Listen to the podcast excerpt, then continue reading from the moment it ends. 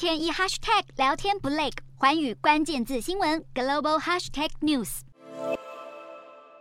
北韩十八号再次试射飞弹，不过在一张张飞弹照片中，更引发关注的是，北韩领袖金正恩紧紧牵着一名女孩的手。原来这是金正恩的宝贝女儿，这也是北韩千金首度亮相。仔细一看，这名穿着白色外套、长相清秀的女孩，确实长得很像金正恩的妻子李学主。韩联社引述情报当局的消息指出，金正恩与李学主分别在二零一零、二零一三以及二零一七年生下三名子女，包括两女一男。这一次公开的应该是老二，也就是二零一三年出生的女儿。尽管北韩没有公开过她的名字与年纪，但传出她名叫金珠爱。